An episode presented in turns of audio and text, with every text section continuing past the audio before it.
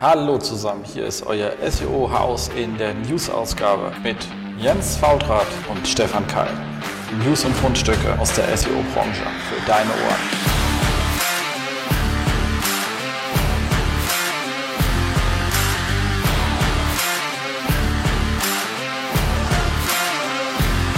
SEO-Haus, stay tuned. Hallo zusammen, hier ist wieder euer SEO-Haus. Anfang März, wir sind 2.3.2020 heute. Wir sind im wunderschönen Darmstadt und wir sind Jens Faultrat und Stefan Kai. Genau, und es geht um die Fundstücke Monatsrückblick des Februar 2020. Wir haben es am Freitag leider nicht geschafft, da wollten wir uns hinsetzen, aber es hätte sowieso keiner online stellen können. Dementsprechend können wir es auch heute machen, haben wir festgestellt. Ja. Exakt. Bekamen wir, beginnen wir wieder mit äh, Begrüßung und Hinweise in eigener Sache. Ich wollte nochmal darauf hinweisen, die SMX steht kurz bevor, wenn sie jetzt nicht Corona wird, aber davon gehe ich jetzt mal nicht aus. Ich meine, ja, ich meine, wir machen Search, was ist ja Corona? Also bitte. Äh, gell, nur die harte Kommelgatte, gell? Fertig aus. Und äh, also wir sind zumindest da, und zwar wir sind Stefan, also du, ich, Patrick Löwer und ähm, Rebecca Schwarz, also mit vier Leuten vor Ort. Wenn ihr noch nicht dabei seid, 18., 19., 3., ich kann es euch wirklich nur dringend empfehlen und denkt dran, mit Termfrequenz SMX habt ihr nochmal Rabattcode 15% und ähm, bucht gleich fürs nächste Jahr, dann habt ihr wenigstens einen Early Bird. Also eigentlich sollte man einfach auf der SMX sein. Fertig. Hinweis in eigener Sache. Ende. Glaube ich, direkt ja. kann man nicht sagen. Exakt. Housekeeping. Ähm, wir haben Ihr habt auch relativ wenig kommentiert, also kommentieren wir mit uns selbst. In dem Fall haben wir einfach, ähm, nehmen wir jetzt mal Housekeeping auch ein bisschen breiter auf, also was passiert auch bei uns so, was haben wir getan. Ähm, und in dem Fall haben wir ich was getan mit einer tollen Unterstützung von äh, Patrick Löwer, den ihr dann auf der SMX treffen könnt. Ähm, und zwar äh, einen Artikel geschrieben zum Thema Google Featured Snippet Update und äh, wie die Auswirkungen auf die CTR ist. Ihr kennt ja das Thema, Google hat gesagt, also hat gesagt, wir machen eine Deduplizierung, also, also die doppelten Rankings, wenn ich ein Featured Snippet hatte, hatte ich ja noch ein organisches Ranking dazu und das hat Google entfernt. Und zwar das Organische, wenn ich das Featured Snippet habe. Und dann gab es ja dann viele Leute, die rumgeweint haben. Lustigerweise habe ich natürlich ein, zwei mit ganz extrem krassen Beispielen dann irgendwie geändert, wo auf einmal gesagt, ich habe das Featured Snippet noch, ähm, habe aber kaum noch Klicks, weil mein Organisches weg ist. Dann haben wir gesagt, okay, schauen wir uns mal an, was das Problem ist und haben da halt von ähm, und äh, von diversen Publikationen einfach mal geschaut, wie hat sich denn die CTR laut Search Konsole verändert. Wir haben vorher aus den äh, Tools, die wir da so hatten, also ähm, Metric Tools, Systrix, SEMrush mal rausgezogen, welche Featured Snippet Boxen gibt's überhaupt und jetzt hatten wir natürlich hier so zwei Wochen davor, so zwei Wochen davor, zwei Wochen nach dem Update ist ja noch alles relativ frisch, dann festgestellt, dass so die Featured Snippet Boxen, die diesen Tools liefern, die man hat, offensichtlich auch meistens da sind und richtig gemessen worden sind. Ähm, allerdings viele von diesen Suchbegriffen einfach mal kein signifikantes Volumen haben. Wo ich dann schon wieder so einen dicken Hals bekommen habe, habe gesagt, wieso misst es dann irgendeiner, macht mir nur Arbeit, braucht kein Mensch, was sollen diese Daten, wo kein Traffic ist, brauche ich auch keine Daten mehr anzuschauen. Ähm, aber habe dann schlicht und ergreifend ein kleineres Set zusammengefunden, wo auch genug Traffic war und haben uns dann angeschaut, wie sich die CTR entwickelt hat. Overall, ich komme gleich dazu zu ein paar Kritiken. Was wir nicht gemacht haben, ist Mobile Desktop zu trennen. Hätte man eigentlich tun müssen, weil die Servers unterschiedlich sind. Nur dann hätten wir überhaupt keine Signifikanz mehr an Traffic gehabt. Also ist einfach zu wenig gewesen, also hätte nicht mehr funktioniert. Wir haben jetzt auch nicht geprüft, ist die jetzt live noch da und war die die ganzen Tage da, weil so sind die Tools ja nicht. Die, die, auch da bei den Tools, man kann nicht gerne miteinander auseinandersetzen, die haben verschiedene Sets an Keywords, welche diese täglich holen, welche wöchentlich, welche monatlich, welche nach, weil einer aber Lust hatte, sie wieder zu holen, man weiß es nicht so genau. Und sie geben ja nicht mit, wann das letzte Aktualisierungsdatum war. Also zumindest macht es keine von deren APIs oder Exporten. Ähm, in der Regel geben sie einfach das Datum an, wo man es angefragt hat. Ist ein bisschen, also eine andere Nerv. Wer Lust hat, kann mit Patrick Löwer darüber unterhalten. Der kotzt dann den ganzen Tag drüber rum, über Datenqualität, APIs und was eigentlich da angegeben werden muss.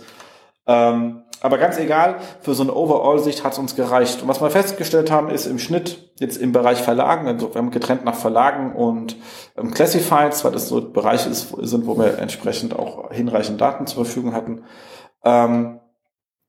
Dass man Verlagen, die im Schnitt 6% CTR verloren haben. was natürlich erstmal heißt, wir haben kein Problem. Warum haben wir kein Problem? Wenn ich 6% verliere, weil mein organisches Ranking weg ist, gehen wohl 94% der Klicks offensichtlich auf das Featured Snippet von den Klicks, die ich bekommen habe. Also nicht die CTR des Featured Snippets ist 94%, sondern von, von den SERP-Klicks, die ich bekommen habe, ging der absolut überwiegende Teil auf das Featured Snippet. Und dann ist zwar blöd, wenn ich dann 6% weniger habe, aber ich kann es jetzt halt auch nicht ändern, weil das Featured Snippet so deoptimiert, dass man es organischer hat, was offensichtlich nur 6% der Klicks gebracht hat im Schnitt, ist dann etwas bekloppt, auf gut Deutsch. Also von meinen, also bitte einfach genauer nachlesen, wir hängen es ins, äh, ins Dings rein, in die Show Notes.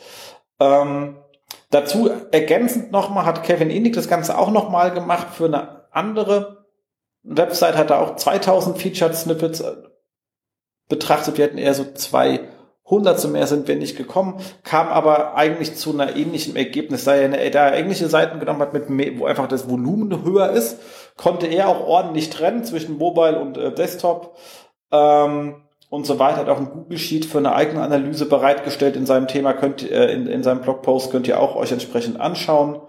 Ähm, und kommt aber zu einem ähnlichen Conclusion. Und das war eigentlich auch für mich, warum, wie ich gesagt mir reicht, wenn ich so grob bin. Ich wollte jetzt mal wissen, sind, haben wir einen Handlungsbedarf oder nicht? Gibt es einen Grund für diese Panik?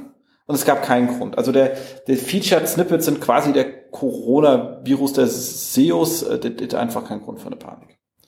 Ähm, das heißt nicht, dass man seine Hände nicht waschen soll. Man soll schon ordentlich verhalten. Es ist bloß kein Grund für eine Panik. Und hier ist das Gleiche es ist es nicht, wenn man ganz im Ernst mal angeschaut hat, wie für was, von was von Gesamtvolumen an Verlust wir sehen, ist bei allen unseren Seiten per se nicht signifikant gewesen. Also da hat man in der frühen Viertelstunde morgens mal genug Ideen, wie man die paar tausend Klicks, die einem da bei den Millionen, die man hat, fehlen, auf anderer Seite wieder reinkommt. Also das ist einfach nicht der Hebel, an dem man spielt.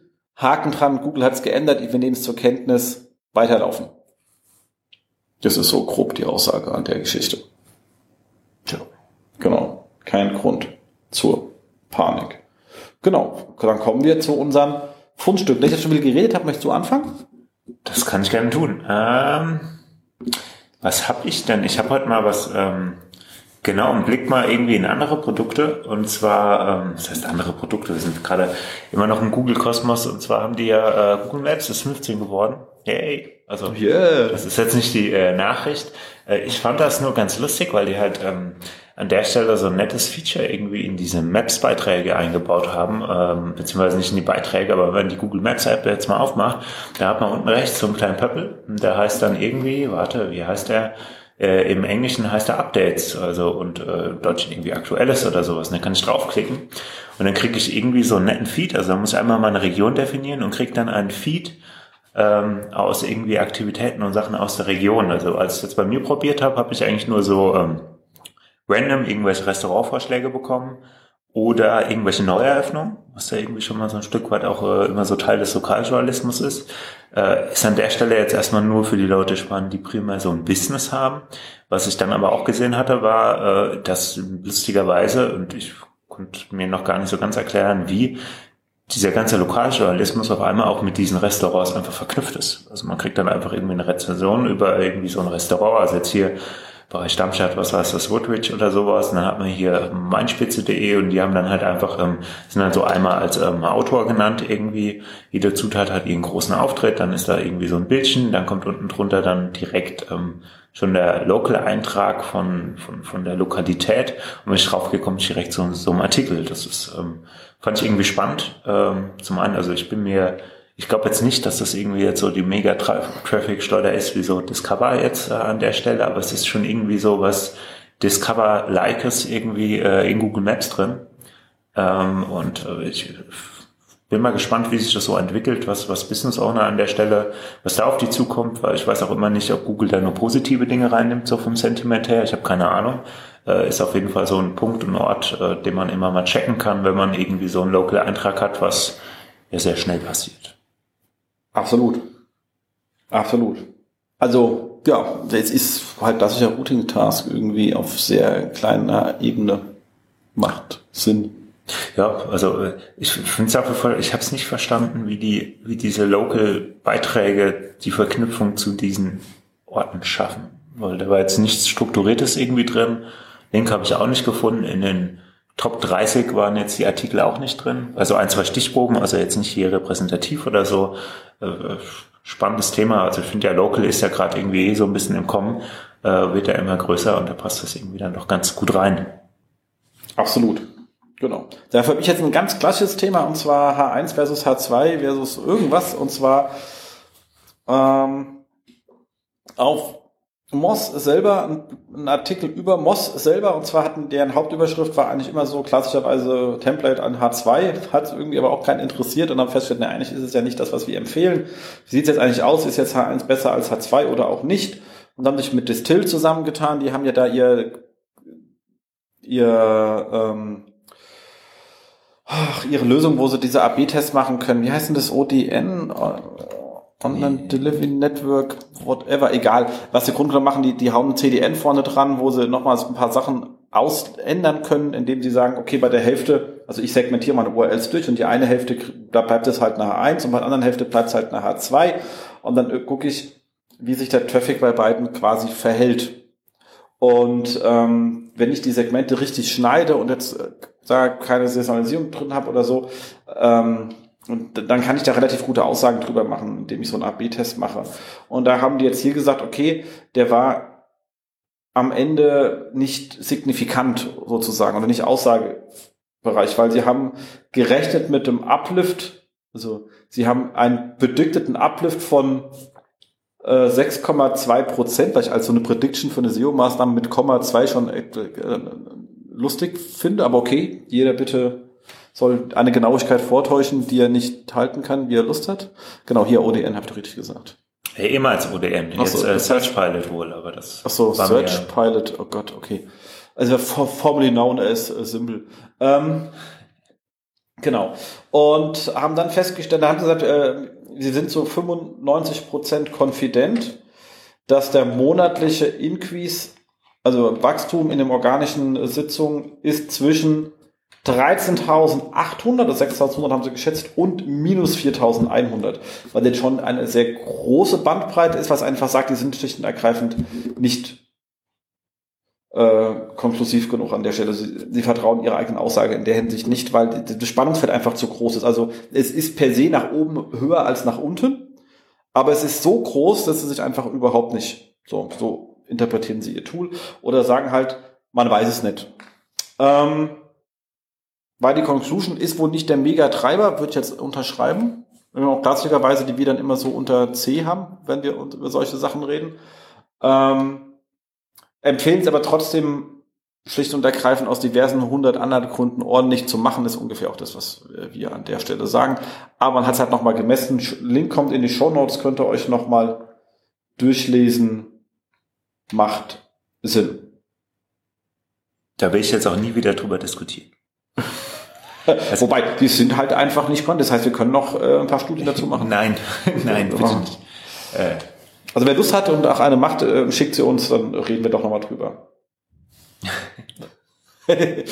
ja, ähm, Search Engine Journal, ähm, also ich bin ja schon wieder beim Local, das war mir gar nicht so bewusst. Netterweise ähm, ist Google ja dazu übergegangen, ich glaube, das kam ja so ein bisschen aus dem EU-Bereich, ähm, so nette, schöne Pöppel anzuzeigen, wenn sie in Local äh, Ach Gott, ja, das ist hässlich haben. Also es ist so dieses Klasse, ihr habt ja immer in diesen Local Paper, diesen Map-Antrag und oben drüber gibt es jetzt dann immer, also im Englischen Find Results On oder auch andere Ergebnisse auf und dann gibt es hier in Deutschland äh, Yameda gelbe Seiten und alle Verzeichnisse, die es halt auch so gibt.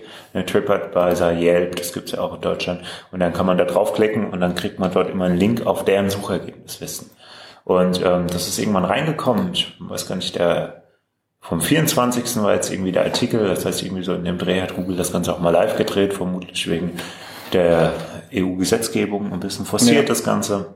Ähm, ist insofern spannend, dass man halt einfach mal gucken müsste, also das auch das kann man einmal durchmessen, wie klickt das Ganze denn, weil äh, die spannende Frage, also wie klickt's, klickt da überhaupt jemand drauf, wie ist da so die CTR, hat es irgendeine Änderung und was ich an der Stelle noch nicht mal sagen kann, und ähm, da habe ich auch ein bisschen rumgesucht, habe jetzt aber auch keinen eindeutigen Fall gefunden, wo ich sagen könnte, okay, da hätte man jetzt mal was sehen können. Ist das denn überhaupt ein GSC-Daten? Also wird das mitgemessen oder nicht? Und wenn ja, als welche Position? Also ja, eben. Ne? Also ist es dann die Einser-Position Fragen über Fragen. Also wir freuen uns, dass die Datengrundlage schon wieder, wieder etwas blurriger geworden ist und man nicht so genau weiß, was Phase ist. Ähm, nee, äh, Spaß beiseite. Also ähm, ad hoc habe ich jetzt irgendwie nichts gefunden, was jetzt irgendwie zumindest eine Aussage anmuten lässt. Ich vermute, dass es gar nicht irgendwie in den Daten drin ist. Weil es ist ein komplettes Wahrscheinlich würden sie es nicht mal als Service-Feature beschreiben, sondern das ist halt irgendwie so, muss man halt mal machen, ist da oben. Äh, von daher nur der Hinweis, falls ihr irgendwie in dem Bereich unterwegs seid und merkt, da verändert sich vielleicht doch irgendwas, vielleicht könnte es daran liegen. Ja, definitiv. Und wie gesagt, das GSC, wie gesagt, da haben wir eh das Problem. Die haben ja tausende von oder hunderte von lustigen äh, Search Appearance, die nicht sauber durchdokumentiert, geschweige denn zugeordnet sind. Außerdem kann ich eh nicht danach filtern hinten. Also dieses Search Appearance Filter ist der letzte Schrott in der Search Console. Also wenn ich den, wenn irgendwas nicht brauche, dann ist es dieser Filter, weil er einfach komplett dysfunktional ist. Äh, ja, das kann ich nur recht geben. Also du kriegst halt, da, da, das ist einfach Newsboxen nicht sauber rauskrieg oder Rezeptbox, ich krieg, ich krieg's nicht raus, ich kann nicht drauf filtern, das ist ein einziges Hannebampel und jedes Mal bei dieser Standardfunktion AMP ohne Witch wie Salz, da kriege ich allein schon Pickel ins Gesicht ohne Ende, weil es einfach heißt Standardtreffer. Also ich meine, das ist äh, egal. Ich weiß nicht, wer das gemacht hat, aber der hat echt auf Drogen gewesen. genau. Ja, kam ich zu was schön und zwar ähm, hier gefunden bei SEO Südwest äh, und zwar äh, natürlich wieder bezogen auf Google, jetzt, äh, und zwar ähm, Haare Flang bei übersetzten Seiten nicht unbedingt nötig ist, so ein Captain Obvious Artikel. Äh, weil natürlich ist es nicht nötig, wird aber oft so gemacht. Das heißt, wenn ich etwas auf Englisch suche, brauche ich einer deutschen Seite nicht zu sagen, dass sie deutsch ist und für Englisch nicht gemacht ist, weil das kriegt Google von selber hin, weil einfach die Wörter anders sind. Deswegen man braucht Haare Flang für gleiche Sprache unterschiedliche Länder, DE und AT, US, UK, ähm, Spanisch und Portugiesisch und Südamerika. Da gibt es noch tausend Vorstellungen, die man sich vorstellen kann.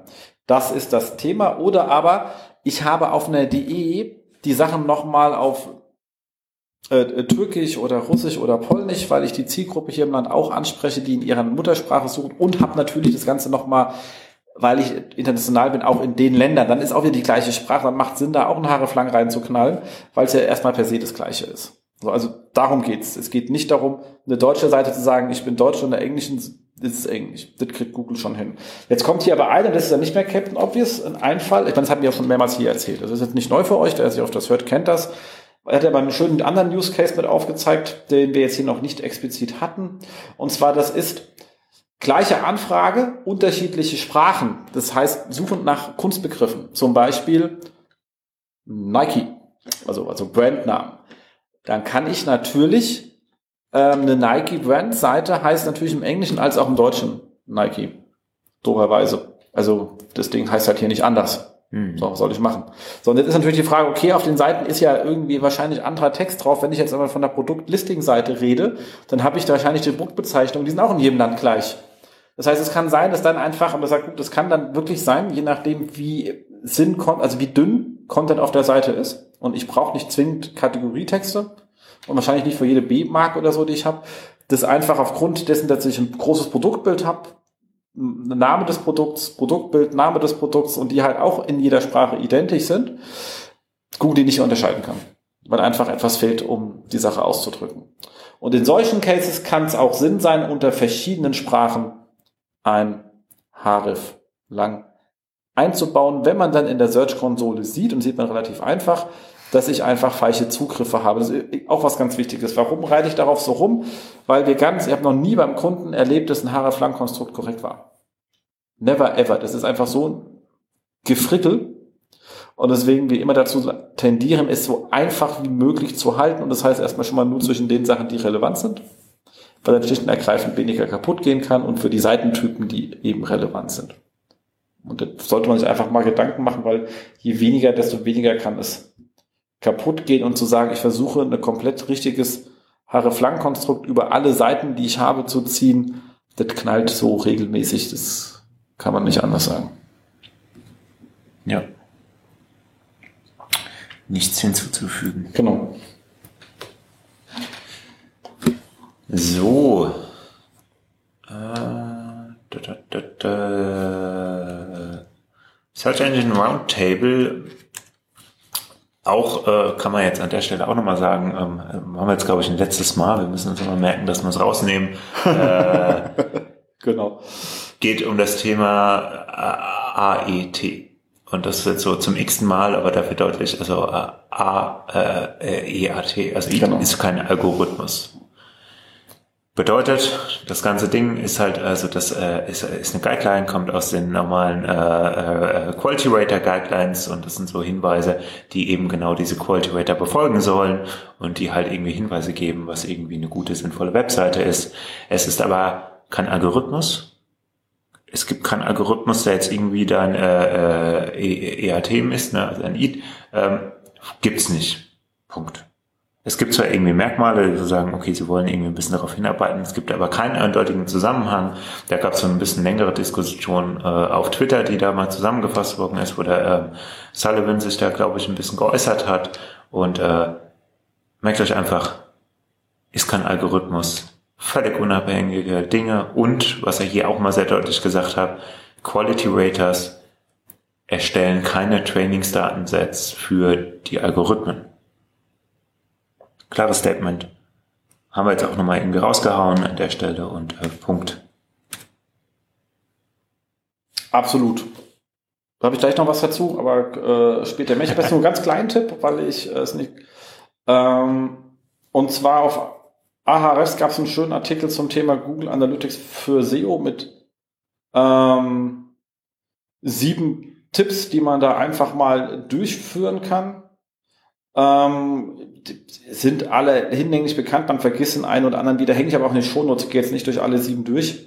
Das würde heute etwas ähm, zu länger gehen. Ihr kennt das ganze Alert über vier und vier Seiten, ähm, hochkonvertierende SEO-Seiten finden, ähm, Low-Hanging Fruits identifizieren ähm, und so weiter. Also da sind einfach spannende Sachen drin kann man sich einfach mal anschauen. Ist jetzt wirklich nichts Neues, gibt es auch schon tausendmal, aber hat man auch lange nicht mehr hier drin, weil wir ja eigentlich für Webanalyse den extra die Kollegen von äh, Beyond Page Views haben, aber die haben nicht so oft einen SEO-Bezug, was auch richtig ist, wir sollen einen anderen Bezug haben.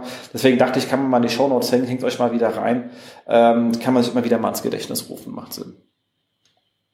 Ist da noch Traffic? Ja. So cookie-mäßig. ja, also ich meine, Content halt, ich meine, komm, einfach. Wir haben ja jetzt gelernt, anstatt zu fragen, möchtest du Cookies haben oder möchtest du keine haben, sagst du einfach, entweder nimmst du die Pay-Variante oder du musst halt Werbecookies ertragen und das ist offensichtlich rechtlich erlaubt, hat der Herr Kollege Plutte erzählt. Also macht einfach ein Pay-Produkt aus eurem Blog und dann rockt das schon. Was ich jetzt gar nicht verkaufen will, so irgendwie 500 Euro im Monat oder nimm halt Cookies und dann hat sich die Sache. ja, kann ja auch einen symbolischen Betrag. Ne? 1000. Also wenn das schon kommt, dann ist er, dann hat es wenigstens gelohnt und äh, gut ist. So, äh, Minimal bei Bing. Was ist denn da los? Bing haben wir ja immer mal, weil die ja eigentlich ganz schöne Statements Ja, weil der Herr Walscher ab und zu damit sucht, habe ich mir sagen lassen. Ach, so. der deutsche, der deutsche Bing-Nutzer, Stefan Walscher, sei gegrüßt an der Stelle, der sucht ja ganz gerne mal mit Bing. Der Brüder ich bin ja der letzte Blackberry-Nutzer auf der Welt, also von daher ja, auch so ein Fable für so ausgealterte Produkte. Äh, ja, es war nur so ganz nett. Sie hatten so eine kleine Ankündigung, dass sie jetzt äh, ein bisschen Partnering machen mit dem Ökosystem. Äh, was, was meinen die damit? Also zwei Punkte. Das erste war für mich irgendwie noch gar nicht so klar. Die haben wohl eine relativ coole, zumindest von der Beschreibung her, wie es so sieht, eine Indexing-API am Laufen ist schon so über ein Jahr und da kann man irgendwie so am Tag 10.000 URLs einfach mal rüber puddeln. Die Bings. Ja, ja, ja, also an die Bings, ne? Und ähm, was ich irgendwie eigentlich ein ganz cooles Feature finde, weil man sagt, man kann damit jetzt auch mal so URLs, Weiterleitungen, dass so eine Suchmaschine so Umzüge frisst oder dass man einfach neue Inhalte hat, die man irgendwo publiziert, dass man da halt einfach so standardmäßig direkt an die API, nicht irgendwie in die Sitemap legt und dann wartet, bis irgendjemand kommt. Geht ja mittlerweile auch relativ schnell, aber so irgendwie so eine Suchmaschine anpingen, sagen, guck mal, hier ist was Neues hat auch schon noch mal ein bisschen mehr Qualität. Das war mir zum einen nicht bewusst, also ist das wohl echt schon so ein Jahr. Und was ich an der Stelle einfach nur lustig und bemerkenswert finde, ist, dass die jetzt halt irgendwie auf die ganzen Tool-Anbieter, da sind wir bei diesem Ecosystem, zugehen und mit denen auch so leichte Partnering-Dinge machen. Jetzt in dem Fall mit Spotify, dass sie halt einfach dann in dem Botify-Tool das Ganze integrieren, dass man halt darüber dann irgendwie mal so 10.000 URLs dann einfach darüber schieben kann, sagen, hier ist irgendwie spannend, bringen das mal direkt am Bing, damit die Inhalte auch wirklich direkt in die Suchmaschine kommen. Finde ich das irgendwie cool. Wie wählt Botify die aus dann? Das kann, glaube ich, die Person selbst machen. So habe ich das rausgelesen, okay. aber ich habe leider kein Botify am Laufen. Ich auch nicht. Deswegen äh, Könnt ihr uns ja sagen, wie das läuft, funktioniert? Also ich meine, der Use Case ist an der Stelle jetzt auch so im Tool, also so ein bisschen begrenzt, weil ich meine, was man, man, man, man, man callt dann irgendwelche Dinge, wertet Logs, das heißt, da ist was Neues und schickt das dann ad hoc an so eine Suchmaschine, ist ja irgendwie auch kein sauberer Prozess. Ja, nee, aber ich meine, gerade weil Spotify das Thema hat mit dieser ganzen Logfile-Analyse, weil wenn die dann mhm. feststellen, dass da irgendwie was offensichtlich nicht gecrawlt wird von Google, allerdings geupdatet wurde im System, mhm kannst ja machen, wenn du Logfiles auswählst und gleichzeitig Seite crawlst und Pub-Datum mitnimmt, dann kannst du ja schon so eine, so eine Diskrepanz, weil das letzte Mal, also letzten Crawler gesehen am Update nah ist, Differenz, zack, hochschieben. Das stimmt. Ja. ja. Ja, da macht das natürlich. Wenn, also für, für, viele, viele nette Hörer, für den Fall, wenn jetzt einer von euch Spotify im Einsatz hat, kann er mal testen, ob die das genau so machen oder anders machen. Das wäre ja mal, würden wir uns sehr freuen, weil wir haben es hier nicht. Ja eine Aufgabe an euch, eine Hausaufgabe. Gucken wir mal, was passiert. Ich finde halt, also äh, Abschluss zum Artikel, ich finde, das ist halt so genau gegenläufige Welt, weil Google ist darauf ja irgendwie nicht angewiesen. Die Indexing API ist ja doch irgendwie noch so ein bisschen in den Kinderschuhen. Ist ja auch nur immer für ganz besondere Inhalte zu benutzen. Finde ich, macht Bing genau das Gegenteil. Schöne Geschichte. Genau. Sehr schön. Ich habe jetzt was, auch das werde ich jetzt wieder, ist wirklich nur dringend, also das ist jetzt noch viel dringender, cooler, ähm, Lesehinweis-Tipp für euch und zwar für alle Nutzer des ähm, Screaming Frogs. Ich habe gleich zwei Tipps. Einen kann man hier in die Show Notes hängen. Ähm, das andere ist natürlich, ich glaube, zu dem ganzen Thema Screaming Frog, Super Advanced etc. pp. macht auch der Kollege Markus Höfner auf der SMX was. Also SMX, Termfrequenz, SMX 15% gespart zum Herrn Höfner gehen. Ähm, ich werde würde es immer tun, wenn ich da bin. Ich bin sogar da und könnte, ich glaube, ich hoffe, ich hoffe nicht, wir sind nicht parallel. Letztes Mal waren wir parallel, jetzt bin ich ein bisschen genervt. Aber egal. Um was geht's hier? Die Kollegen von Sehr Interactive, ähm, auch super gute Kollegen, haben einen sehr ausführlichen Guide rausgehauen zum Thema ähm, Screaming Fork. Und zwar erstmal mit so Thema Basic Crawling. Ähm, ich will eine Liste von Seiten, also spezifischen Subdirectories crawlen, also einfach so ähm, ich will nur Teilbereiche crawlen, ich will Seiten mit Cookies crawlen, also einfach mal Basic Crawling Sachen. Dann alles rund um interne Links. Ähm, ich will nur Links finden, die redirected werden, ich will nur etc. pp. Also einfach solche Aufgaben. Content, also Site-Content, ähm, Metadata und Directives, Sitemaps, ähm, generelles äh, Troubleshooting, PPC und Analytics, um, Scraping, URL Rewriting, Keyword Research, Link Building Tasks und äh, eine Bonusrunde für alle, die dann immer noch Lust haben. Also ziemlich viele Tasks, die man machen kann. Alle schön äh, als Inhaltsverzeichnis oben verlinkt. Dann kann man wirklich sagen, also müssen Sie nicht den ganzen Artikel lesen und dann sagen, guck, ich wollte schon immer mal wissen, wie kann ich denn XYZ machen, drück drauf und finde dann einfach ähm, eine kurze Anleitung ähm, und gut ist. Und das ist halt wirklich an der Stelle schön gemacht. Manchmal ist der Anleitung ein bisschen länger, weil es ein bisschen komplizierter ist. Manchmal sind es nur zwei Sätze. Und deswegen ist allein schon Inhaltsverzeichnis schon mal gut als Ideenbringer, was man alles mit einem Screaming Frog machen kann. Und dann gibt es dazu jeweils die Anweisung klickmäßig, wie man es tun kann. Also ist wirklich ein saugeiler Artikel.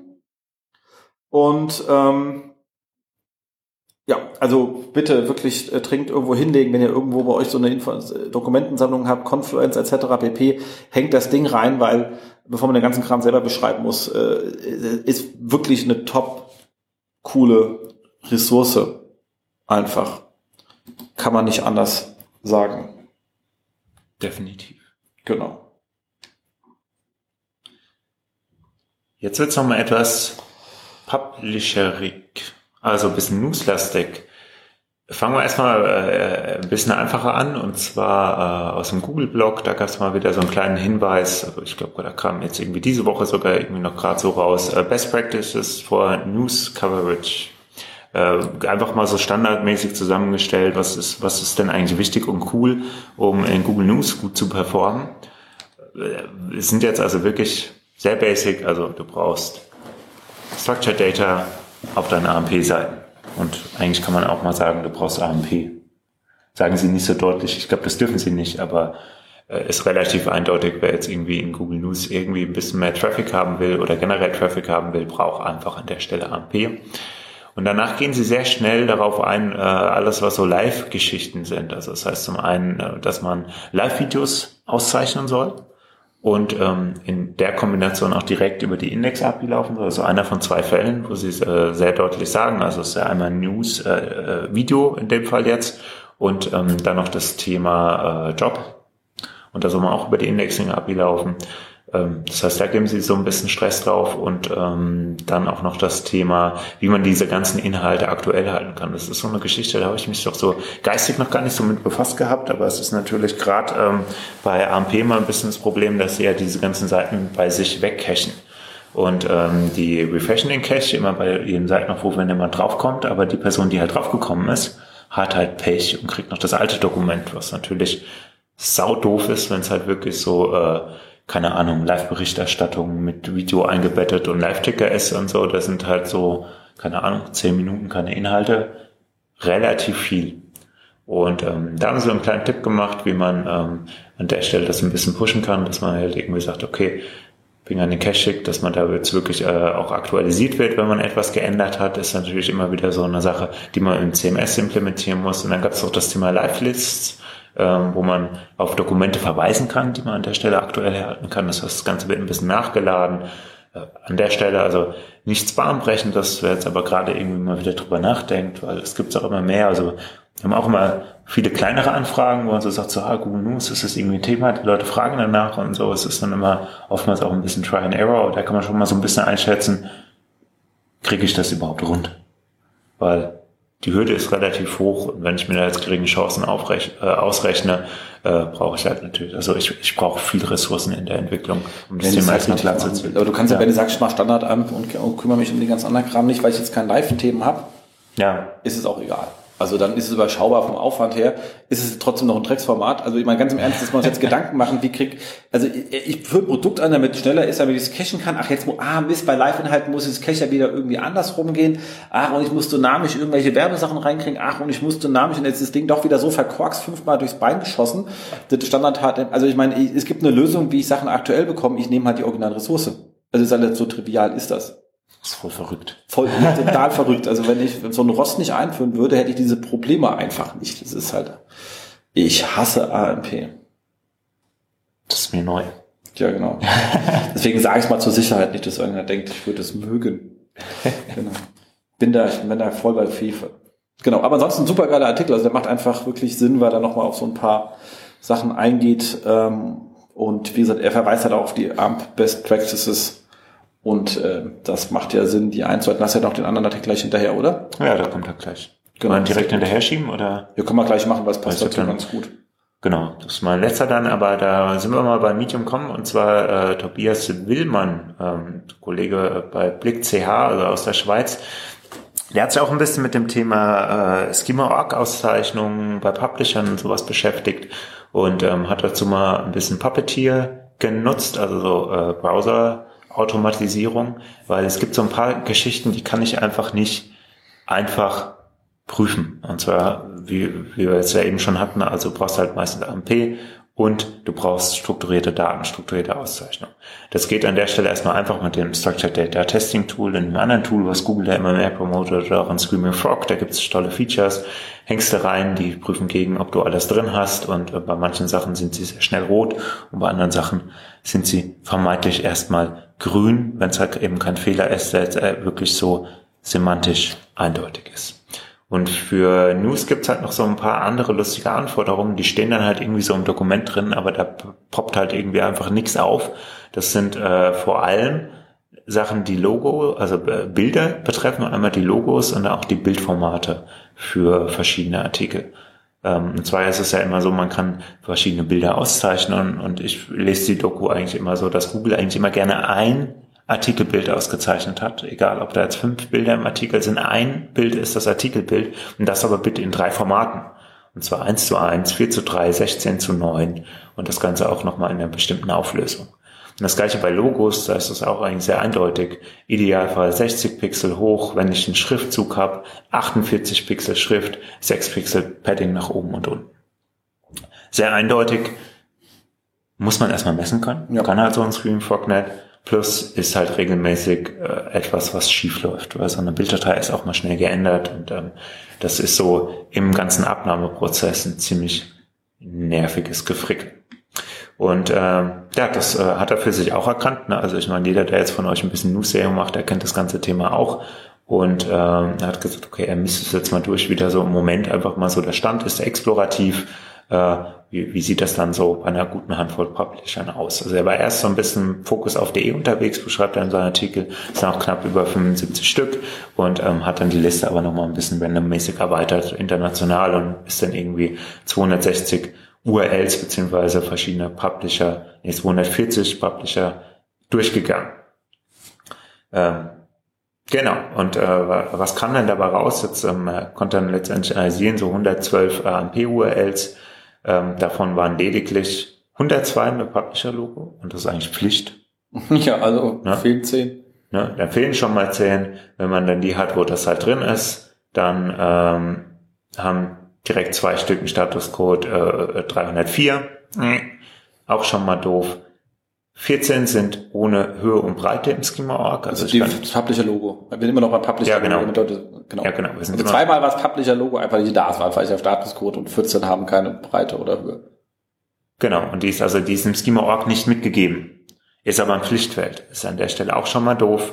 Ähm, netterweise gab es dann 38 Stück, die haben halt einfach die, äh, da haben die Bilddateien die Anforderungen nicht mhm. genügt, also was die Höhe und das Padding angeht. Und ähm, das ist so ein Klassiker also 33 haben es dann irgendwie geschafft, zwar in Schema.org oder nee, ich sag, hier steht nur andere, also die haben Schema.org andere Metadaten, andere Werte mitgegeben, also ist x hoch, x breit, als die Bilddatei eigentlich war. Das ist so ein Klassiker, den ich jetzt irgendwie immer habe in so einem Abnahmeprozess, weil, wie gesagt, Logos ersetzt oder eine URL ist schnell geändert, ob das dann irgendwie noch allein mit dem eigentlichen Angaben, die im Schema.org stehen, das fragt dann keiner, weil das sind so Klassiker, die sind halt eigentlich eher statisch eingebettet. Ja, ist schon mal äh, relativ ernüchternd, wenn ich jetzt so überlege, ich bin News Publisher, wie viel Traffic ziehe ich dann da drüber und ähm, da ist das Schema.org teilweise dann doch ziemlich verwaist. Das gleiche jetzt nochmal bei Image, also bei den Artikelbildern, da hat er wieder die 112 URLs äh, gehabt und Feststellung Nummer eins ist, ähm, 79 der Publisher haben ein Image Object ausgezeichnet. Empfohlen von Google waren ja drei ähm, bei vier gibt es dann, äh, vier Publisher haben zwei Stück und 18 Publisher haben drei äh, Image Objects eingebunden. Und ähm, das Nette war, ich glaube, einer hatte noch irgendwie ein Bild mit 4 zu 4 Pixel, also das war nee, 5 zu 5 Pixel, also muss man auch erstmal schaffen. Das sind ja Bildgrößen, damit kann man überhaupt nichts anfangen. Ähm, also das auch da, gut, zwei haben immerhin vier Bilder angeklickt. ja. Äh, ja, und auch hier ist er nochmal ein bisschen tiefer reingegangen und hat dann festgestellt, also auch die Leute, die jetzt drei Bilder haben, halten sich nicht immer an die Ratios und auch da gibt es immer mal wieder Abweichungen. Also alles in allem ist es ähm, ein schöner Artikel, so eine äh, schöne Momentaufnahme. Ja, also ist jetzt nicht irgendwie mega, ich meine, man kann ja dann nochmal durchgehen, Publisher eine AMP-Seite. Ich meine, jeder Publisher hat verschiedene Templates. Funktioniert das dort alles? Also das könnte man nochmal beliebig groß aufmachen und vielleicht auf die Märkte teilen. Ich fand es zwar ein schöner Insight und fühle mich ich sehe sowas ja öfters jetzt irgendwie so mal, fühle mich bestätigt. Also es bestätigt mein Gefühl, was ich hatte, dass das äh, an der Stelle nicht ganz so genau gelesen wird und äh, oftmals auch einfach untergeht. Ja, die haben aber auch diese Bildgrößen, die drei, glaube ich, auch erst vor ein oder zwei Jahren. Also es war halt, als irgendwann mal die Sachen implementiert worden sind, noch nicht als Anforderung drin. Die kamen erst später. Und es ist natürlich nicht da, Leute ständig beobachten, ändern sich denn die Anforderungen. Jetzt ist dummerweise die Bildanforderung eine sehr wichtige mit den drei. Also die drei haben ja einen Sinn, weil die Frage ist, wo bin ich mit Google dargestellt? In News, in, in AMP, hochkant, also quer, mein Handy mhm. gehalten, mein, mein, mein Mobile Device oder hochgehalten oder Desktop. Und da gibt's halt eben genau diese Sachen. Ich habe ich hab genau diese drei Ratio, die sie verwenden, je nachdem, wie sie das Snippet bauen. Mhm. Und wenn ich das halt nicht mitliefer, dann kroppen die entweder selber, sind ziemlich knockisch aus, oder lassen es weg. Und beides führt dazu, dass meine CTR runtergeht. Und CTR runtergeht heißt bei diesen dynamischen Sachen, einfach Newsboxen, ähm, das Cover, dass ich relativ schnell aus den Dingern fliege. Ja. Weil einfach meine CTR runter, also weil die CTR runtergeht, dann merken Leute, haben kein Interesse mehr an dem Thema und die Dinger fliegen raus. So, das ist an der Stelle einfach. Das heißt, da ist es wirklich ähm, wichtig, dass man drin bleibt. Und im Umkehrschluss merkt man ja auch, je mehr man sich beweist zum Thema und je besser man klickt wird, desto mehr klickt man halt auch zu dem Themenbereich. Mhm.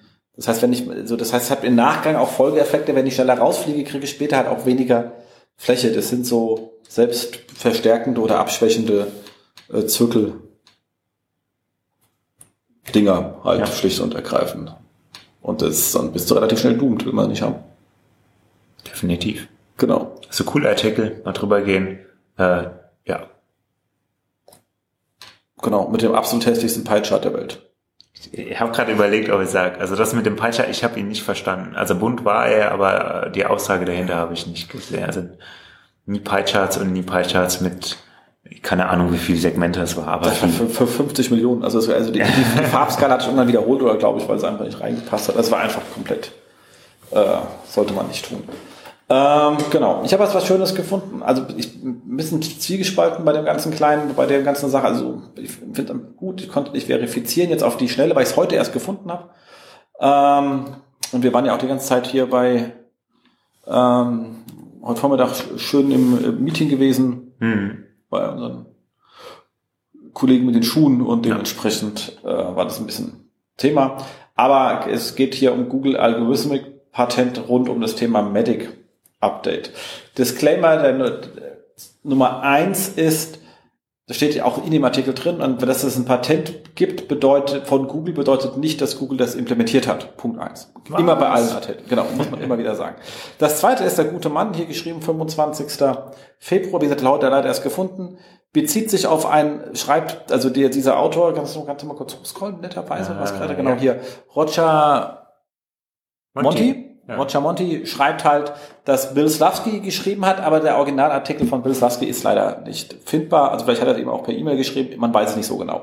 So, ich hätte nämlich dann lieber die Originalquelle anstatt jemand, der über jemanden schreibt, der über ein Patent schreibt. Das ist mir eigentlich ein Step zu weit weg. Aber ich habe jetzt leider auf die Schnelle nichts gefunden und ich fand es dann wieder sehr spannend, weil in dieser ganzen Geschichte, die sie da beschreiben, geht es schlicht und ergreifend darum, dass die sagen, ähm, dass die schreiben, dass Google im Rahmen von diesem Matic, also erstens, dass es nicht um Matic ging, sondern ein allgemeines Update war, und zwar haben die Knowledge Domains eingeführt. Das hat überhaupt nichts mit dem Knowledge Graph zu tun. Überhaupt nichts. Also das heißt nur bei das Knowledge am Anfang, man kann das eher so sagen wie eine, ähm, eine Business Domain oder ein Topic oder im Themenbereich, dass man schlicht und ergreifend ähm, sagt, das ist irgendwie, ich was, Medizin, das ist Kochen, das ist irgendwas, also einen Themenbereich zuordnen kann. Also ich kann einen Themenbereich zuordnen und sie haben da wohl, und beim Index äh, und Websites werden einfach durchklassifiziert. Ich bin Themenbereich XYZ, vielleicht auch irgendwie ähm, Naturheilkunde, Pharma, ähm, wissenschaftliche Medizin, Standardperson, also hier äh, Endkunden Artikel, whatever in der Art. Aber vor allem haben die immer, hat er jetzt hier geschrieben, das habe ich für das Originalpatent nicht, die Website an sich, also die ganze Website wird irgendwo zugeklassert. Und auf der anderen Seite werden Suchanfragen-Themen zugeordnet, dass man sagt, wir vermuten, dass zu dieser Suchanfrage Website aus diesem Cluster die beste Antworten geben.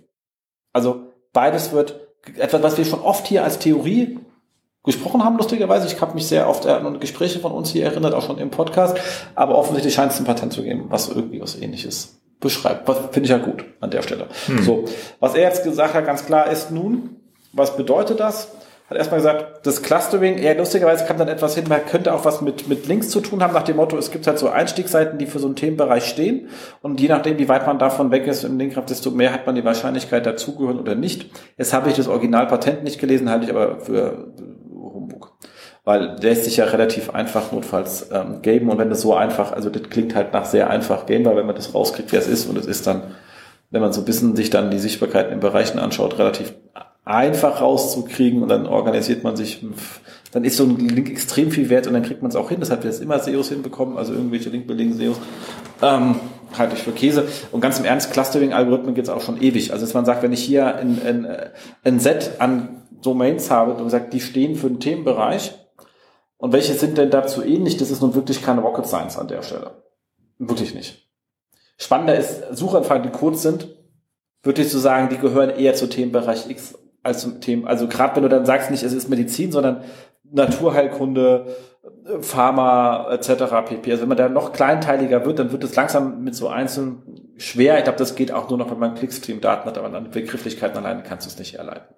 Aber wenn du die Website natürlich da selbst so durchklassifiziert hast und guckst, wo klicken Leute eher hin, kriegst du es natürlich über den Weg raus. Steht jetzt übrigens nicht beim Artikel, ist sind wir schon wieder ein bisschen abgeschweift. Aber wichtig war, es gibt halt alles diese Knowledge-Domains halt auf der Keyword-Ebene und auf der Website-Ebene und es gibt halt einfach hinten dran irgendetwas, was halt einfach sagt, es macht Sinn, dass man hier 60 Prozent der Seiten in meiner SERP aus dieser ähm, ähm, aus diesem Topic-Bereich eben rausnimmt, aus dieser Knowledge-Domain zu dieser Suchanfrage. Was auch sehr spannend ist, haben die gesagt, das wiederum sehr schön geschrieben ist, bei diesem Durchklassifizieren, wenn man merkt, man geht durch so eine Webseite durch und ich gehe durch einzelne Seiten durch und stelle fest, huch, irgendwie weicht es zu sehr ab, dann brechen die ab und das Ding wird nicht klassifiziert. Also die ganze Website wird nicht zu einem Thema durchklassifiziert. Ähm, und das ist natürlich spannend, warum Leute da manchmal so massiv auf den Sack bekommen haben weil dann wahrscheinlich so 50 Prozent ihrer Suchanfragen, wo sie Traffic verloren haben, die wohnen dann in dem Themenbereich, weiß ich was, ähm, Homöopathie zugeordnet, als Beispiel, und sie wurden als Homöopathie nicht relevant eingestuft. Also einfach bei, der, bei diesem Klassifizieren einfach weggeschmissen, weil sie den Threshold nicht überreicht haben. Das passt wiederum dazu, wenn wir Leute rausgeholt haben aus solchen Problematiken. Das war nämlich eigentlich in der Regel dadurch, dass du die Seiten ausgedünnt hast, weil er redet, nicht von URLs, sondern von Website, also von Domains, also Hosts. Hm. So, und wenn du da natürlich dann viel Gedöns, also viel Sinn-Content hast oder viel was auch immer, und deswegen der sagt, ey, du kommst in den Threshold rein und der, der hört auf, dich durchzuklassifizieren, weil es einfach anstrengend ist, also Rechenpower, und sagt, nee, will ich nicht, brech hier ab, dann fliegst du halt, dann bist du weg, dann bist du nicht durchgekleidet, bist du einfach nicht im Themenbereich zugeordnet. Und Themenbereich ist jetzt größer als Medizin, weil also würde sagen, ich würde 100% Traffic verlieren müssen, was nicht der Fall ist. Also das ist schon kleinteiliger. Mhm. Und ähm, da einfach die Qualität zu erhöhen, dass einfach mehr da ist mit dem Google, auch mehr durchklassifizieren kann, weil es mehr Signale bekommt, mehr, ne, ne, ne, ne, ne. Ich sag nur irgendwie bekloppte Schlagwortseiten, bekloppte, also alles, was irgendwie bekloppt, äh, technische Artefakte, die da relativ schnell ziemlich viel Murks machen können. Ähm, lustige Archive mit alten Advertorials, also alles schon Sachen gesehen. Also das ist alles kein Witz. Also so irgendwie tausend alte Advertorials, die da irgendwie aus irgendeinem Grund online waren. Es könnte sich ja mal jemand drauf rum verirren. Einfach weg mit, weg mit, weg mit, weg mit und dann kommt man in der Regel rein. Was jedes Patent offen lässt, ist aber, wie kommt denn Google dazu, wenn es aufhört, diese Domains zu untersuchen, sie doch irgendwann wieder zu untersuchen? Also das war so ein Missing Link, der sich mir in dem Artikel nicht ergeben hat. Da war es nur beschrieben, dass er dann aufhört. So, da man ja offensichtlich wieder reinkommt, ist die Frage, die müssen ja dann trotzdem immer zumindest mal so Kurzchecks, also das steht einfach nicht da, wie sie das äh, in, im Patent. Aber da ich leider das Originalpatent nicht gefunden habe, war es nicht verlinkt war, als auch das, muss ich ganz ehrlich sagen, Kinder von Search Engine Journal, so, das ist schlechter Journalismus, gehört eigentlich beides rein, ist leider nicht drin. Nichtsdestotrotz, ich hänge es mal in die Show Notes rein. Ähm, alles bisschen unter Vorsicht zu genießen, aber ganz klar ist, was wir wieder bei dem ganzen Thema Autoren und EAT hat einfach damit überhaupt nichts zu tun mit diesem ganzen Medic-Kram. Na, nix. Also auch da schon wieder. Also, so was? Was? Nichts. Wir bleiben bei dir. Ich war. Achso, äh, wir waren bei dir. Ich habe hab auch, nur noch, ne? also. ich hab auch nur noch was ganz, ganz Kleines. Das andere habe ich nicht mehr geschafft, auseinander zu dröseln. Äh, und zwar von Distilled. Die sind die mit den ODN. Ähm, was jetzt irgendwie anders heißt, aber egal, formerly known as ODN. Die haben auch noch mal sehr schönen Artikel rausgehauen, und zwar Technical SEO Audit Checkliste. Ist eine sehr, sehr schöne Checkliste als Google Sheet. Das heißt, ihr könnt das Ding euch einfach kopieren, ähm, abarbeiten, und zwar äh, Google Checkliste for Humans, also einfach, wo sie einfache Punkte haben, die kann ich als Mensch einfach mal abprüfen. Ähm, ist definitiv kein Vollaudit, aber für viele Seiten, vor allem in mittleren Größe, wenn du die Sachen mal durchprüfst und danach auch mal überlegst, wie teuer es ist, manches davon zu lösen und ob das wirklich der Schmerz ist. Ähm, aber es ist zumindest mal ein guter Anfang. Und das äh, hängen wir auch einfach rein. Kann man sich einfach mal antun und äh, durcharbeiten an der Ecke. Hm? Ja, gell, kann man hier so ja, ja. Google so. Webmaster Tools. Ja, genau. Jetzt müssen wir gleich, weil das sind aber zwei Sachen, weil ganz im Ernst, eine Checkliste ist eine Checkliste, wie beim Flugzeug. Natürlich sagen, bin ich verifiziert, ist die Sitemap reingehangen, bei wie vielen Kunden ja. ist die Sitemap nicht reingehangen? Oder, Ja. oder irgendwelche, die gar nicht mehr befüllt sind, wo man sagt, du, da- das hat man da auch schon öfter gesagt, mal, die Hälfte der URLs ist gar nicht drin, sagt, ja, wir haben auch eine andere, die steht aber nicht in der Search-Konsole drin. Horst.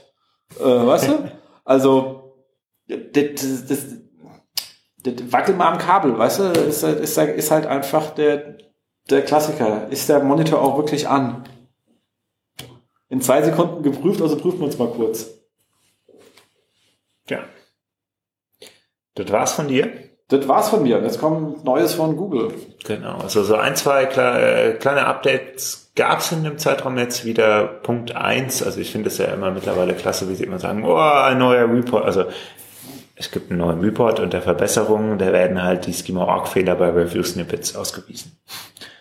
So, äh, was sie an der Stelle aber noch ein bisschen neu gemacht haben, ist, ähm, dass es jetzt wohl auch, da sind wir wieder bei Darstellung in der Suche, einen expliziten Filter gibt eben auf diese Rezensionssnippets, das heißt alles, was so mit Sternen ist, ähm, kann man jetzt an der Stelle eindeutig rausfiltern. Und das gilt für die Suchanalyse und auch für Discover.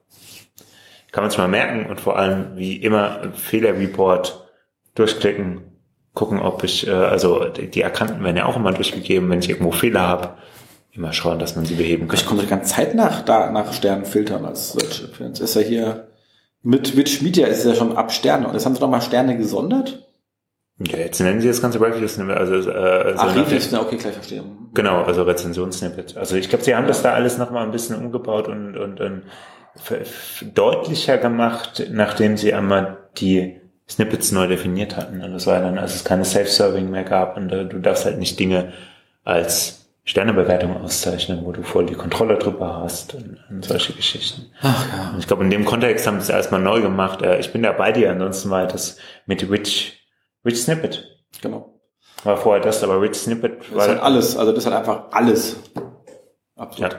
Okay, haben wir vorhin schon drüber gemeckert. Vergesst.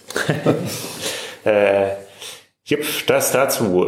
Dann äh, habe ich noch einen kleinen Link zu so einem schönen Tweet, weil da sieht man ganz genau, was sich geändert hat. Das äh, Change of Address Tool, also äh, Webseiten, äh, wie heißt das auf Deutsch? Umzug, Website, Ja. Umzug oder Ja. so. Genau, ähm, ist ein bisschen geupdatet worden. Da gibt's und das finde ich eigentlich auch ganz nett, da sind wir wieder so bei diesen eindeutigen Dingen, wie du eben in der Checkliste genannt hast. Da gibt's ja ein, zwei Mini-Prüfungen. Also zum einen kann man, ähm, ich weiß nur nicht, ob man das händisch macht, das ging daraus nicht ganz hervor, aber es prüft so die top wichtigsten fünf Webseiten. Aber mal gucken, ob die redirecten. Sagt ihr dann, macht einen 301-Statuscode oder nicht. Ähm, macht einen automatischen Check, ob beide Domains an der Stelle, die man jetzt hier eingibt, verifiziert sind. Das heißt auch die Zieldomain. Völlig trivial, aber ich meine, wenn es nicht da ist, wird halt vielleicht der Webmaster, der gerade nicht versteht, dass er hier irgendwas macht, was mit SEO zu tun hat, einmal daran erinnert. Ähm, und dann gibt es in beiden Properties 180 Tage den Hinweis, dass diese Seite gerade moving ist. Äh, nette kleine Features, also jetzt sicherlich nicht weltverändernd, aber so kleine pragmatische Checks ist schon eine coole Geschichte. Jetzt noch mal ein bisschen zu Schema.org. Zum einen gibt es äh, Image License äh, Metadata, also Bildlizenzen. Die werden jetzt äh, in der Bildersuche nach und nach ausgespielt, sind aber noch in der Beta-Phase. Also äh, nicht wundern, wenn ihr jetzt dem Link folgt. Ähm, da, da, da ist noch ähm, ist alles noch in Testing. Man kann jetzt aber an der Stelle ähm, bei jedem Bild, wenn man das in Schema.org auszeichnet, nochmal einen Link zur Lizenzart und ähm, einen Link zu einer Seite, wo beschrieben wird, wie man dieses Bild lizenzieren kann oder Kontaktformular.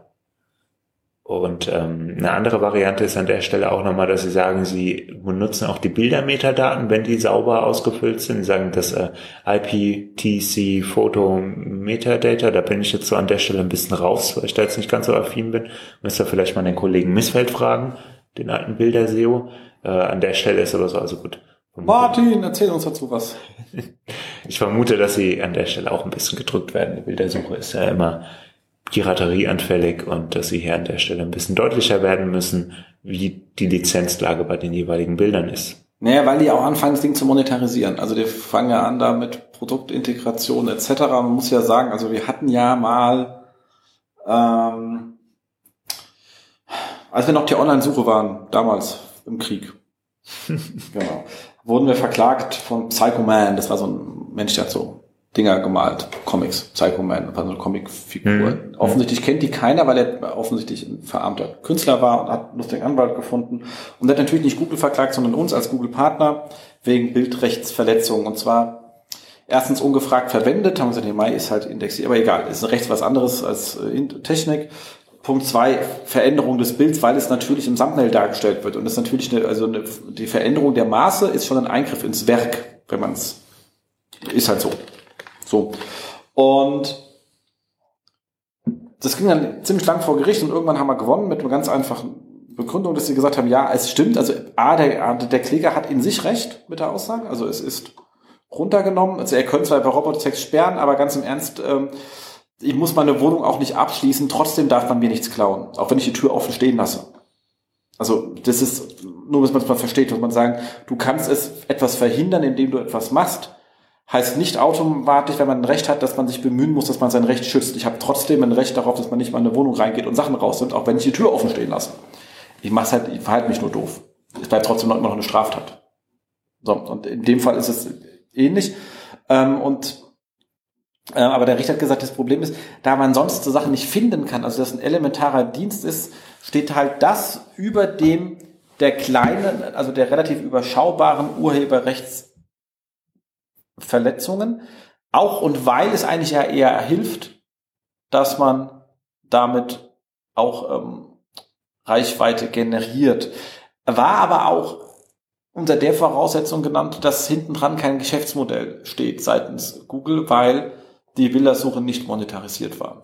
Das wäre vielleicht anders ausgegangen, wenn es monetarisiert war. Deswegen kann ich mir vorstellen, dass sie da unter Umständen schon ähm, versuchen vorzubauen. So, das Ganze jetzt als kleine Anekdote aus dem, aus dem Krieg und mit meinem Halbwissen in äh, Recht. Also wer will, man kann die Urteile bestimmt irgendwo finden und dann seinem Anwalt des Vertrauens geben und der kann mal sagen, wie weit ich jetzt es richtig oder falsch wiedergegeben habe. Und es ist auch noch 15 Jahre gefühlt her. Ähm, Nichtsdestotrotz, auf jeden Fall ist festzuhalten, sobald das Ding monetarisiert wird, kann es, werden Sachen einfach anders gesehen rechtlich. Und dann muss ich wahrscheinlich auch im Vorgriff mehr machen, sonst kriege ich wieder so eine 4 Milliarden Strafe von der EU um die Ohren gehauen. Wie letztens ja. schon mal bei was auch immer es war. Wie öfters. ja, da hier daneben dieser äh, voreingestellten Google-Suche auf dem Handy. Mhm. Genau. So, zwei Änderungen haben wir noch. Äh, das eine ist in sich erstmal trivial und zwar bei den äh, Rezepten. Da gibt es jetzt die Möglichkeit, bei diesen einzelnen How-To-Schritten noch Sprungmarken zu integrieren zu dem jeweiligen Schritt auf der Seite. Und ich muss aber sagen, also ich meine, das ähm, ging vielleicht ein bisschen an mir vorbei. Äh, vielleicht ist auch der Zeit, bevor wir das so eng gemonitort haben, aber ich habe mir diese Rezeptsachen mal angeguckt und habe gedacht, fuck my life, das ist scheiß kompliziert geworden. Also ich meine, man hat muss man ja sagen, also es gibt zwei Basisanforderungen äh, an, an Structured Data Auszeichnung äh, an für so Rezepte. Für Rezepte und das ist Image und Name. Immerhin. So, und dann haben wir gerade mal ein Viertel von der Seite und der Rest ist dann hier Recommended Properties. Also ein Rating, Autor, Cooktime, äh, Day Published, Keywords, mh, hm, Kalorien, Vorbereitungszeit, Kategorien, äh, äh, Instructions, geht immer weiter, wie viel, also Re äh, Recipe Yield, Videos, Teil, wo fängt's an, wo hört's auf, dann kommt die How-To-Section, dann kann ich noch Item-List hinzufügen, dann kann ich sagen How-To-Step, kann die Steps nochmal durchnummerieren, kann dann zu jedem Step dann eine eigene URL und noch ein Bild hinterlegen. Und dann kommt jetzt hier irgendwie gerade noch mehr, also das ist äh, ganz schön äh, viel geworden. Und äh, ja, Kochen ist ja halt auch äh, was für Profis. Ja. Das äh, ist mir einfach nur mal so aufgefallen, also äh, kleiner Schwank nebenbei.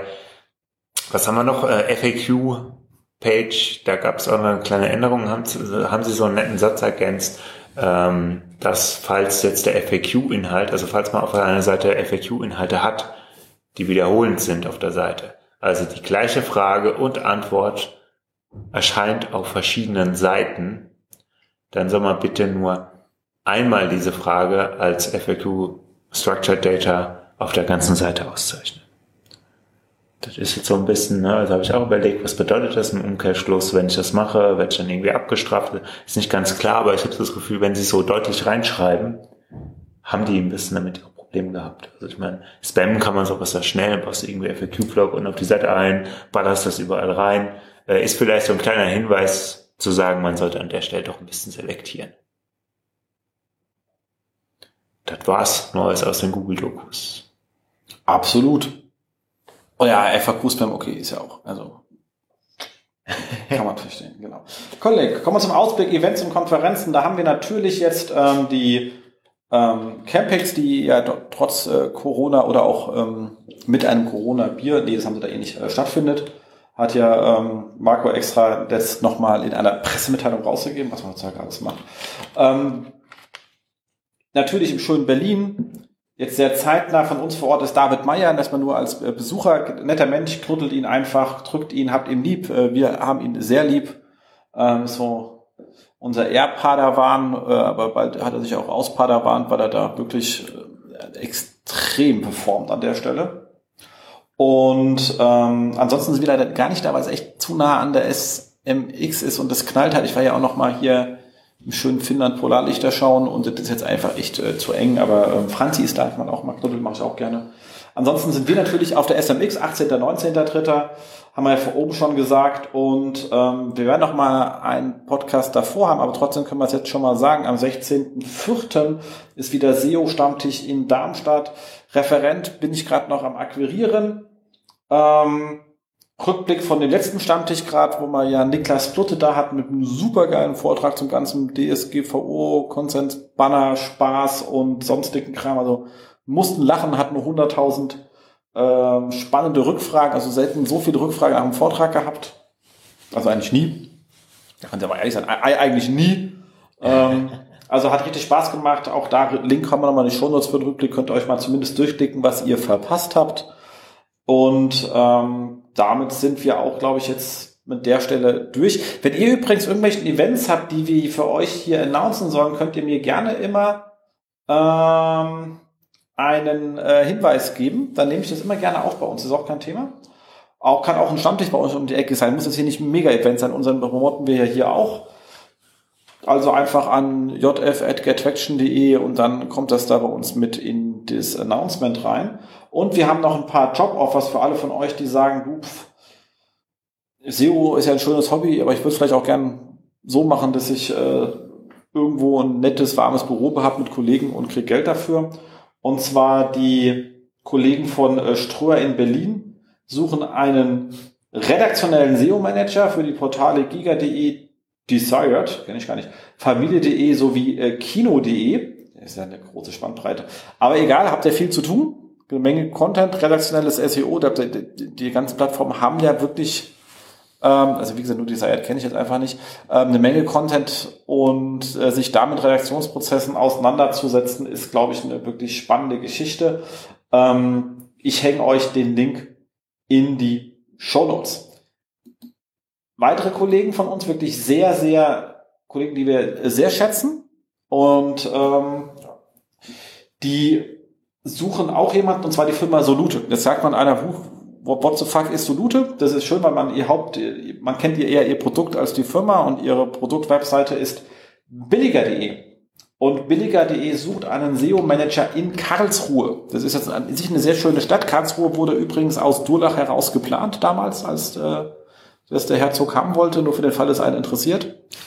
Ähm, aber die Kollegen suchen halt einen SEO-Manager. Und das mal ganz im Ernst, billiger.de, das ist jetzt schon strukturiert. Also das ist jetzt nicht redaktionell, sondern hier geht es schon darum, mit größeren Datenmengen äh, umzugehen und zu überlegen, wie kriegt man so strukturiert rum. Da gibt es auch das ganze Thema, weißt du, Varianten und sonst was bei, bei Schemo.org, Abzeichnung für Produkten, Produktvarianten etc. Man sieht, die haben einen extrem schönen Move gemacht äh, in letzter Zeit. Die sind ziemlich cutting edge.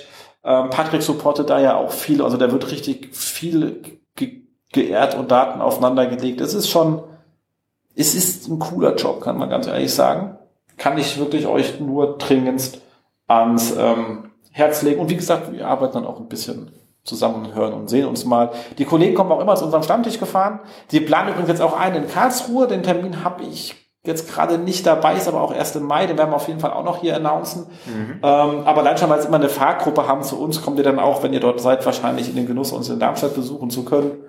Das ist jetzt nicht arg so weit weg von Karlsruhe. Und ähm, dementsprechend er ist ja einfach ein Job mit so viel Benefits, also was muss man hin? Ja. Genau. Und du hast auch noch was. Genau, äh, Canyon, Fahrräder. Also die Fahrräder, ich äh, habe gelernt, die sitzen irgendwo bei Koblenz, ähm, die machen schöne Mountainbikes und so Geschichten. Und die suchen äh, einen, einen SEO-Copywriter. Das klang erstmal nicht äh, äh, ganz so äh, an der Stelle so richtig SEO-lastig. Wenn man die Aufgabenbeschreibung durchgeht, dann merkt man aber schon, um, das könnte an der Stelle auch spannend werden. Vielleicht ist Titel ein bisschen missglückt. Auf jeden Fall äh, Radfahren, Spaß haben, Sachen schreiben mit SEO-Hintergrund im schönen Koblenz mit dem lieben Ewald Haaf, das hat mich gegrüßt. Genau, war ja lange Zeit auch ähm, SEO bei der FAZ. Also der weiß ja. dann schon was, also der ist jetzt halt nicht hier einfach so ein bisschen SEO-Texte tippeln, der weiß schon, was er tut, der Kollege. Genau, und er hat auch gerne jemand, der da mitdenken, mitmacht und wirklich Bock auf das Thema hat. Genau. Er ist schnell, muss man sagen, da kann man nicht einfach vor sich hin dummeln. Ja. Cool. Damit sind wir durch, oder? Ja. Cool. Dann würde ich sagen, hören wir uns äh, in vier Wochen wieder. Und kommentiert, bewertet uns, freuen wir uns sehr. Vor allem ab und zu mal Kommentare sagen, wenn einer Spotify hat, gerne mal melden. Vielleicht können wir uns das mal anschauen, was man da Tolles an Bing machen kann, auch wenn es außer dem Stefan Weicher nie einer sehen wird, aber der freut sich dann wenigstens, wenn er mal aktuelle Sachen auf Bing findet. ähm, in diesem Sinne sind wir raus, gell? Tschüss. Ciao.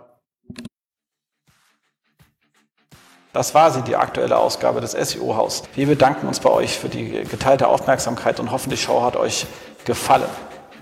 Kommentiert in unserem Blog, wir freuen uns über jede Art von Kommentare oder auf unserer Facebook-Seite. Wir beantworten alle Kommentare möglichst zeitnah und vergesst nicht, uns auf iTunes zu bewerten, weil ihr wisst, iTunes ist das Gold des Podcasts. Dementsprechend bitten wir um viele, viele reichliche 5-Sterne-Bewertungen, am besten mit coolen Kommentaren. Danke dafür.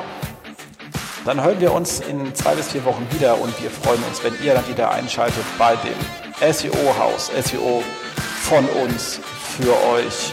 Und jetzt Rank Well.